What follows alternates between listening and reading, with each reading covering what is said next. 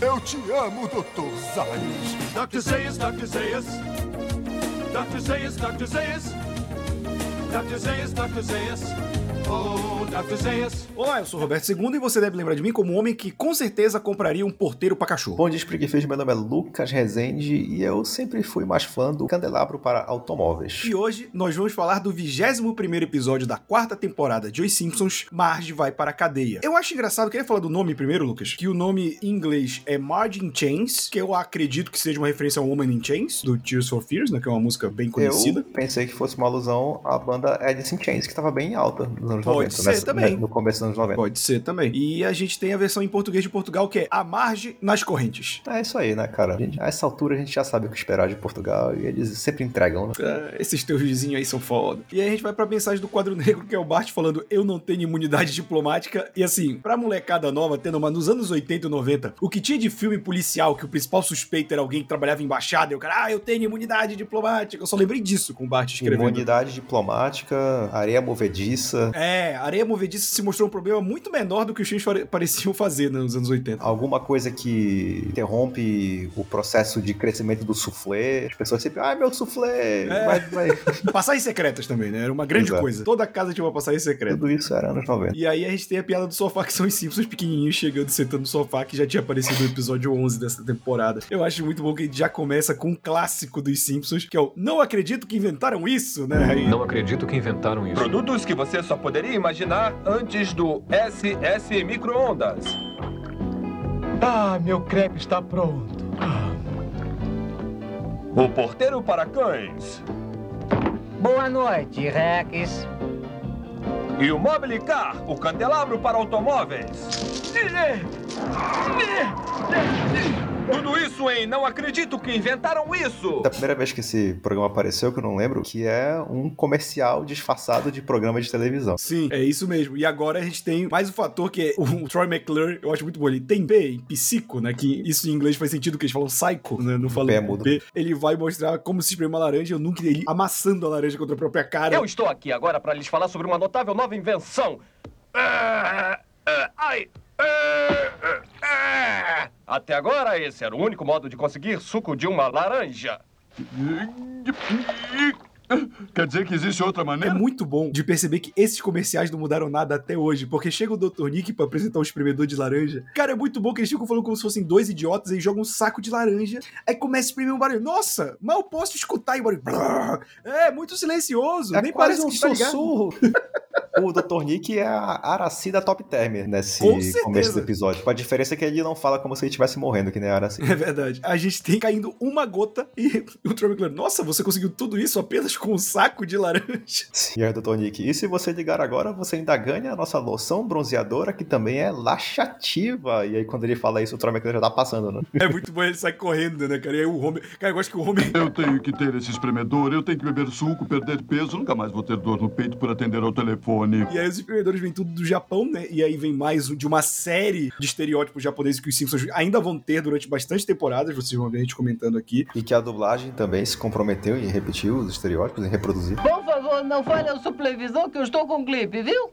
Tô trabalhando com bacia quebrada há três semanas, viu?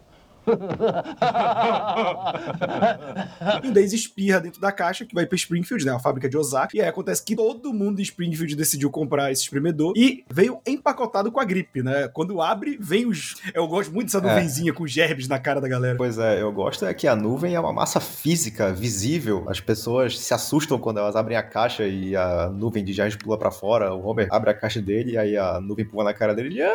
E aí depois a Patia Selma, né? A nuvem persegue o chefe Wiggum que começa a dar tiro nela. Então é inclusive, queria dizer que isso pode parecer um exagero, mas depois que eu vi aquela notícia de que o governo americano teve que avisar pros moradores não atirarem contra furacões, eu acredito que um ser humano também atiraria contra uma nuvem de germes. Ah, sim, facilmente. Inclusive, se a- o Covid-19 fosse assim, a galera teria respeitado mais a quarentena também, se o vírus fosse visível, né? Por isso, né, as pessoas até brincam que, ah, os Simpsons previram a pandemia do Covid-19, sendo que não tem nada a ver, porque essa gripe veio do Japão, eles chamam até de a gripe de Osaka, e o Covid veio da China, então acaba sendo mais um estereótipo dizer que esse episódio previu a pandemia de Covid-19, até porque, enfim, pandemias são parte da história né, da humanidade, elas vão acontecer de vez em quando, então é uma forçada grande dizer que os Simpsons previram essa também. Sim. E aí todo mundo começa a ficar doente, cara. E é aquele negócio de como, mais um episódio sobre como a Marge ela é sobrecarregada, né? Porque aí o Homer fica doente, a Lisa fica doente, o Bart se força a ficar doente numa cena Bart, maravilhosa. Pois é, primeiramente ele tá bem, né? Mas aí ele fala, não, tira a temperatura de novo, aí ele faz uma careta pra fazer força.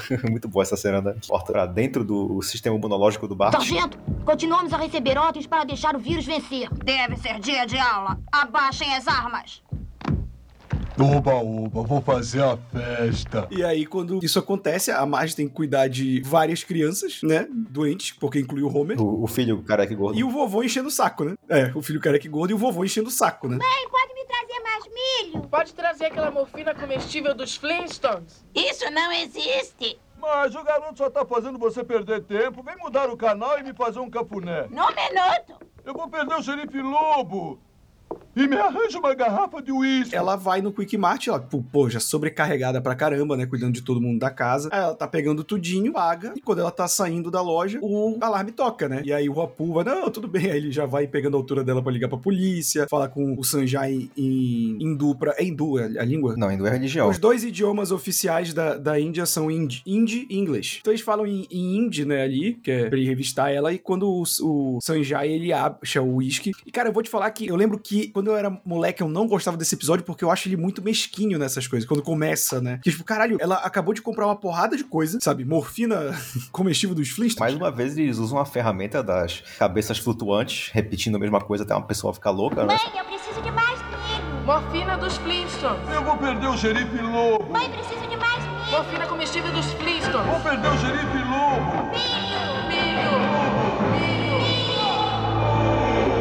Fazer a Marge ficar consumida pela, pela sobrecarga mental, que é ser a matriarca da filha, dona de casa, a grande babada de todo mundo, até o ponto que ela não consegue nem mais enxergar nada ao redor dela no Quick Mart. É um efeito bem forte, porque as cabeças vão substituindo os produtos, então mostra o quão a Marge tá sobrecarregada mais uma vez, que a gente já falou várias vezes, é o quando um episódio foca na Marge, normalmente o tema é esse, pelo menos até aqui. Como eu falei, eu acho muito mesquinho que é, cara, ela acabou de comprar uma porrada de coisa, ela tá saindo com duas sacolas cheias, e aí o Apu pega e, e simplesmente trata ela como se ela fosse uma ladra, como se ela quisesse explodir tudo É, aquilo. não, e foi um acidente também. Não, e, e eles dão. Eu gosto que os Simpsons realmente. Eles dão muita ênfase quando eles querem fazer uma crítica, que é. Ela pegou o uísque, não sei o quê, da marca do Quick Mart. Ou seja, é o mais barato que tem, sabe? Não, não é uma parada, tipo.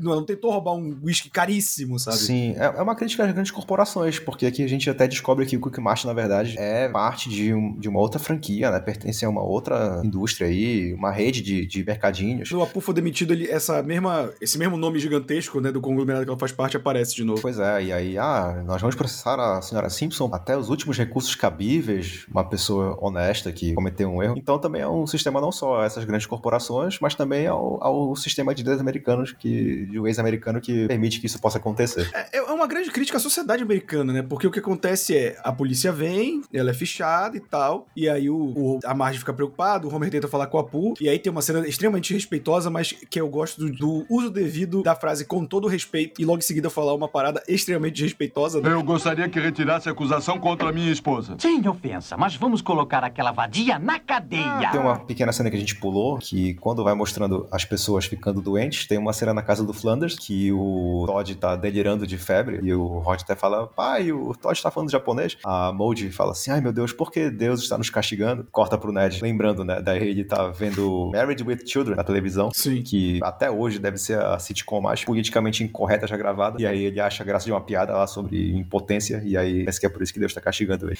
Married with Children, que no Brasil ficou com o título de Um Amor de Família. Sim. E os Simpsons fazem muita piada com Married with Children. Você que é muito novo aí, que tá ouvindo a gente, o protagonista do Married with Children é o pai, o pai de todos do Modern Family, É né? o velhão. James. É. Inclusive tem um lance bem legal que ele fala que ele era bem o estereótipo do personagem quando ele gravou Married with Children e que Modern Family foi um processo dele de ver o quanto ele tava errado e de abrir É, mais a mente e tal. Desconstrução. Exato, que eu acho bem legal. E, e aí a gente tem essa questão de, co- como eu falei, da crítica dos Simpsons né, à sociedade, que é quando o Wigan fala pro prefeito que a Marge Simpson foi presa, e aí o prefeito fala num comício que a Marge Simpson foi presa por roubar bebida, aí depois ele fala Que o mundo saiba nesta hora e deste local, Marge Simpson é ladra de mercadorias. É! E tem mais, a galinha do grito mortal é mesmo um cara. Quero dizer, cara, aquilo é que é filme.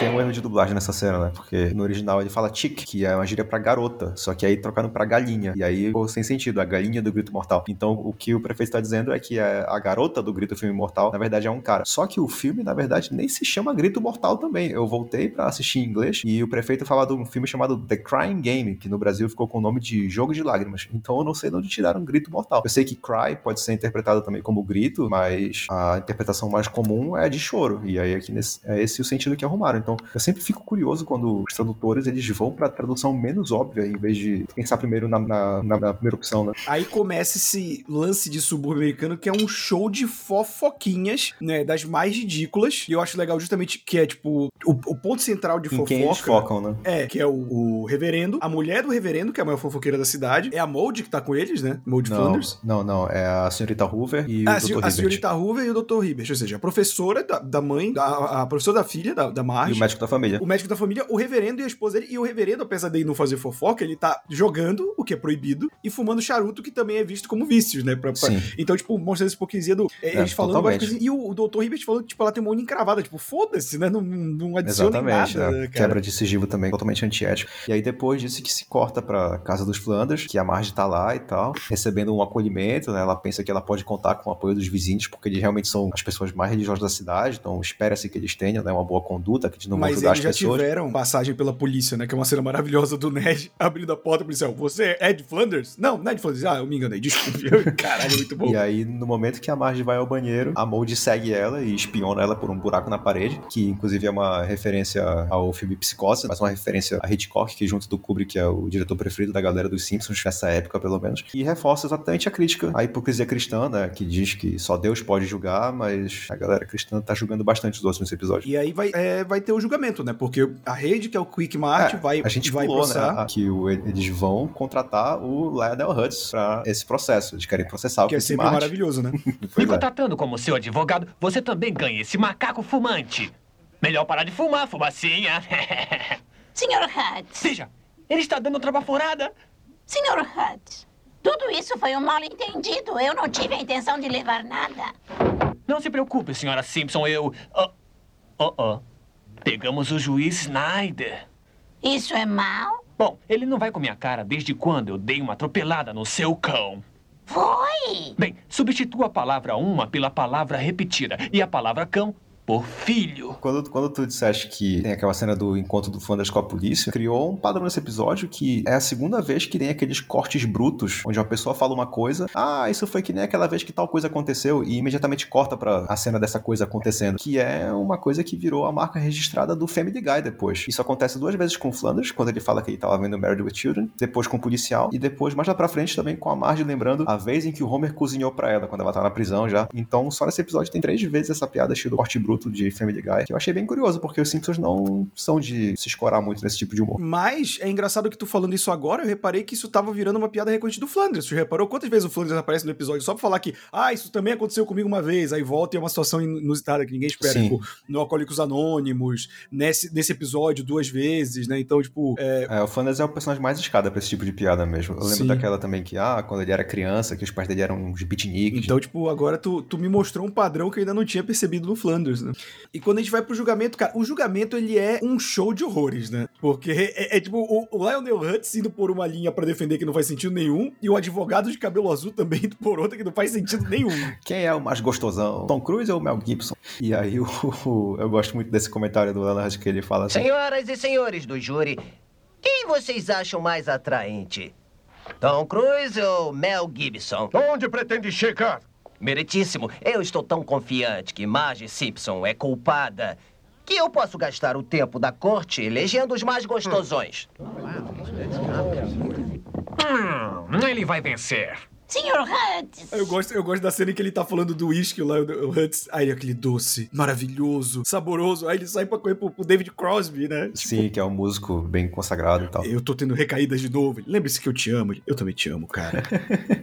Eu gosto dessa parte do episódio que ela vira um filme de tribunal, que em inglês eles chamam de courtroom drama. Um advogado contra o outro, aí tem as testemunhas, o júri, o juiz e tal, né? Reviravoltas dentro do tribunal. E nesse período aí dos anos 90, esse gênero de filme tava muito em alta. Eu lembro logo do Tempo de Matar, com o Matthew McConaughey. Que é muito e- bom esse filme. Com a Sandra Bullock. E também o Uma Questão de Honra, que é o You Can Handle the Truth, com o Tom Cruise e o Jack Nicholson, a Demi Moore. Então, esses filmes eram a, a grande parada da época, era o gênero mais popular. E aí, cara, a gente tem as coisas mais bizonhas, né? Que é tipo o, doutor, o professor Frink apontando que a Marge pode ser vista no dia do assassinato de Kennedy. Tentando responsabilizar ela pelo assassinato do Kennedy. É, e aí tem, tipo, o, o, o arbusto que parece o cabelo dela, mas é o Lionel Hutz começando aí, o Apu falando que ele tem memória fotográfica. Ele, "Ei, que, que, que gravata eu estou usando? E você está usando uma bela gravata listrada, vermelha e branca, com um nó meio Windsor. Ele, é, aí ele fica tentando desatar o nó assim. Aí, e é muito engraçado, tem, tem um lance curioso nessa cena, enquanto isso, que ele fala que a memória dele é tão boa que ele consegue dizer até o, o número 4000 do de pi, que é 1. E os Simpsons ligaram pro matemático pra pedir, e aí o matemático mandou impresso os 40 mil primeiros números do pi. Essa galera da matemática não brinca em serviço. E aí ele pega e esconde, eu gosto que ele esconde, né, a gravata. Ele fala, eu não estou usando gravata. Eu, todo júri. Mas outra curiosidade dessa cena é que eles estão falando de pi, aí corta pro Homer assim, falando, hum, legal. Só que em inglês ele tá pensando em pai, porque pai é torta e tem o mesmo som que o número pi em inglês. Então ele fala em inglês, hum, pai, porque ele é guloso. E aí a gente tem o, o, o veredito vindo, né? Aí o, o júri passa o papel pro Meirinho, aí ele pega um papel e vê, ei, esse veredito está escrito no guardanapo e está escrito culpado e errado. Aí ele olha o Lionel Hutz que passou assim, aí ele, opa. Aí decidem que a Marge é culpada, né? Todo mundo já tinha julgado ela antes do julgamento. E aí tem uma cena que é, é triste, né? Bem, bem colocada essa observação. Obrigado, obrigado. Pensei nela antes. Aí a gente tem uma cena bem triste, né? Da da Lisa chamando ela, ah, você é minha heroína, mãe e tal. Aí eu gosto que o Bart tá seguindo os exemplos do vovô. Fala, mãe, eu vou te tirar da cadeia, eu só preciso arranjar um vestido vermelho sexy. Não esquenta, mãe. Eu vou tirar você de lá assim que eu arranjar um vestido sexy, um pé de cabra. Bartina, até eu conhecer você, eu era o diretor mais solitário do sistema penal. Tolinho. Eu estou caído. Essa aí ele aprendeu com o vovô, que aplicou esse mesmo truque com o Hitler no episódio passado. E quase foi a rainha do Velho Oeste. Tem uma certa tendência aí em virar o Pernalonga travestido no- nos Simpsons. Cara, quando ele tira o pé de cabra de dentro do, do vestido, foi total perna longa, né? Aquela cena. Inclusive, esse episódio tem uma cena meio perna longa que eu acho maravilhoso. Aí o Homer se despedindo daquela maneira, tipo, basicamente ele usando a margem de empregado, né? Ah, eu vou sentir falta de como você cozinhava, como você fazia tal coisa, coisa tal coisa. Ma- E aí vem a parte bonitinha, que é mais principalmente de como nós ficávamos de manhã. Ele sempre comenta, né? Como os Simpsons pontua que o- Homer e a Marge conversando antes de encerrar o casamento episódio. saudável. Sim, e aí eu acho que esse momento é legal, né? Porque geralmente o sinal de um relacionamento saudável é quando você gosta desse tempo que você tem só com a pessoa e tal. De ficar na companhia da pessoa. Sim, isso é, isso é bonitinho. Isso já emenda na cena que corta pra Marge na cadeia. Ela conhece a parceira dela, da cela, que é a Phillips, porque ela matou o marido com a chave Phillips. Mas a próxima cena depois disso é a cena que ela está no refeitório. E o primeiro pensamento da Marge na prisão é ela feliz porque ela não tem que cozinhar. Então, que merda. Isso deixa bem claro o quanto ela é sobrecarregada em casa, na vida doméstica. E ainda mais contraponto do Homer, do Bart e da Lisa na cena seguinte, que são eles não conseguindo manter a casa arrumada por 10 minutos. A Lisa fala: Não, se nós conseguimos, nos- se nós nos esforçarmos, nós vamos conseguir manter essa casa limpa. Aí passa 10 minutos, já tá tudo destruído, tem um jacaré andando na cozinha. Não, o jacaré é a piada que me quebra, cara. Não, e a piada do jacaré é bom porque ela volta, né?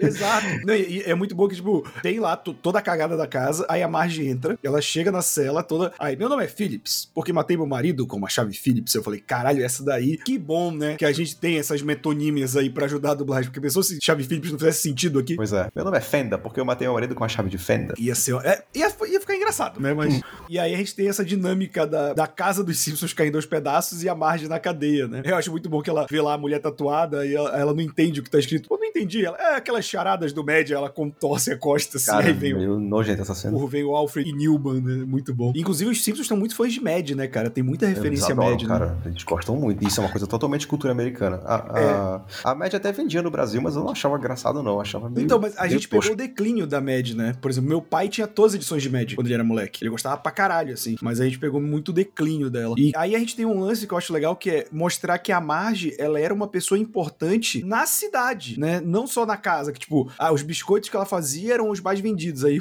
muito bom, né? Que, ah, está faltando 15 dólares. Não dá pra comprar estátua de Abraham Lincoln? Não, vamos ter que comprar algo mais barato. Aí a cidade compra uma estátua do Jimmy Carter, né? Aí alguém grita, ele é o maior monstro que já existiu! É uma, é uma série de, de eventos causados pela prisão injusta da Marge que leva a sociedade ao completo caos. Então, eu gosto que esse episódio pega essa ideia de que a Marge é sobrecarregada e a gente antigamente via as consequências disso só na casa dos Simpsons e agora eleva pro resto da cidade toda. Então, como tu disseste, por causa da, da ausência da Marge, ficou faltando os 15 dólares e aí eles não tem dinheiro pra comprar a estátua do Lincoln e aí a cidade toda vira um bandemônio. Então, a Marge, nesse episódio pelo menos, ela é a pura representação, a personificação da ordem, da responsabilidade, da moral dos Simpsons, porque quando ela, é, quando ela é retirada da sociedade, toda a moral vai junto. As pessoas viram animais. E eu gosto que tem um momento da visita íntima, né? Da Marge e o Homer todo, Marge, não sinta forçada nada. Se você quiser ficar aqui só conversando aí, meu irmão, a mulher tá quase passando pela parede já. A mulher tá churada. Inclusive, quando tem as visitas normais, que a gente falou da piada do jacaré,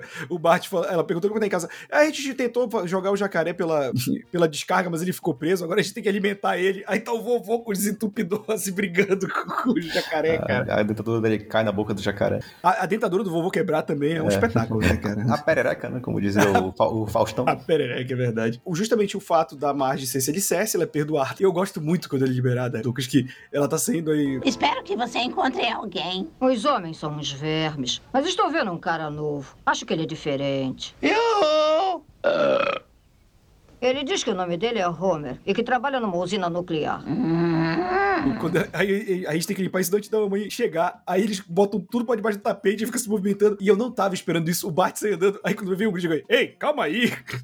O cara não esperava isso. E aí, pra receber a margem de volta, a sociedade, quando recebe a margem de volta, todo mundo fica aliviado, né? Porque é como se eles pudessem voltar a agir civilizadamente. Pra comemorar isso, eles presenteiam a margem com a estátua do Jimmy Carter, com o cabelo dela. Não tiram nem a cabeça, só, só colocam o cabelo. Os Simpsons pegam muito no pé do Jimmy Carter também, né? Depois do Nixon, é o presidente que eles mais tiram sarro. E Eu, Eu não ia sei te- muito eu ia te sobre falar o, isso. o Jimmy Carter, na verdade, pra saber por que que ele sacaneou tanto O ele. Jimmy Carter é visto como um perdedor pelos dois lados, né? Porque ele foi um democrata que. Não se reelegeu, não foi? Não se reelegeu, só teve acho que três presidentes que não se reelegeram, contando com o Trump agora. É, ele perde, ele ganha a primeira eleição. Perdeu pro Reagan, não foi? É, ele ganha a primeira eleição do George Bush, pai, eu acho. E aí ele perde pro Reagan, e o Reagan fica dois mandatos e ainda elege o George Bush como sucessor dele, né? Que ele foi diretor da CIA no governo Reagan. E aí eu vi que o, o lance é que o- os escritores, eles não gostavam do. Eles votaram no Carter, mas o- os, os produtores, verdade, showrunners, o Mike Rice e o Al Jean, ele falou que eles votaram no Carter, mas eles detestaram ele como presidente. Então eles pegaram a oportunidade pra sacanear. E, cara, a gente vai ter várias referências. Tem um episódio, inclusive, que eles brincam com esse lance aí no ser reeleito,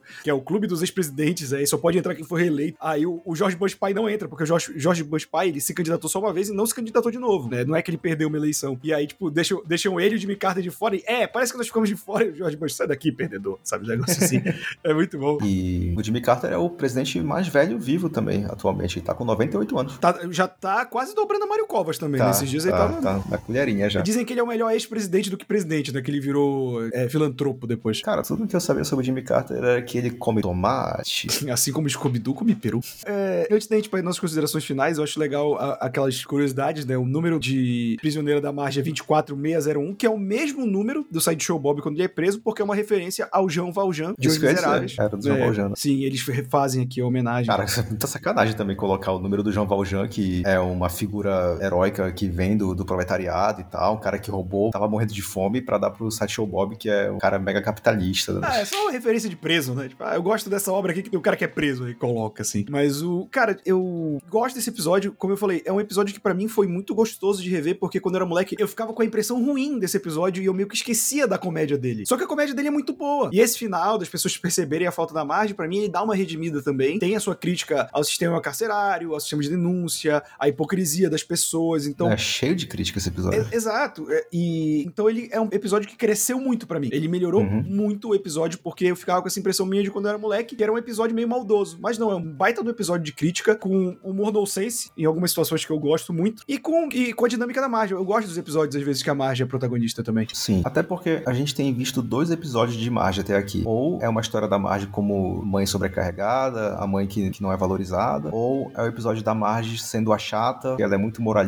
como a gente viu no episódio lá do Comichão e Coçadinha, no episódio que o Bart é atropelado. Então, desses dois, eu prefiro muito mais quando eles exploram esse lado da Marge em que ela não é valorizada. E aí aqui eu gosto que eles elevaram as consequências disso pra cidade toda, de as pessoas só, de- só darem valor à Marge quando ela é retirada de cena. E gosto também de todas as críticas que já fizeste, a hipocrisia cristã, ao sistema judiciário lá, e também do, do Quick Mart, com as corporações. E eles fazem isso com muito humor, né, cara? Misturando, misturando comentário social com muito humor e com um roteiro muito bem amarrado, né? Todas as pontas bem amarradinhas. E isso aqui é auge dos Simpsons, quando eles conseguem fazer isso. Eles colocam muita referência, crítica social bem baseada e humor de primeira. Então, era de ouro dos Simpsons, assinavando todos os pré-requisitos. Mais um grande episódio. Com isso, a gente encerra mais um Eu Te Amo, Dr. Zaz. Lembrando que se você quiser ver esse e muito mais conteúdo de Os Simpsons, é só assinar o nosso feed. Estamos em todos os agregadores de podcast, no Spotify e no Deezer. E também nas redes sociais da Hora Suave, que é o meu canal no YouTube, que a gente coloca os cortes, informações, curiosidades e tudo mais. É isso. E até semana que vem. Até semana que vem, pessoal. Fui!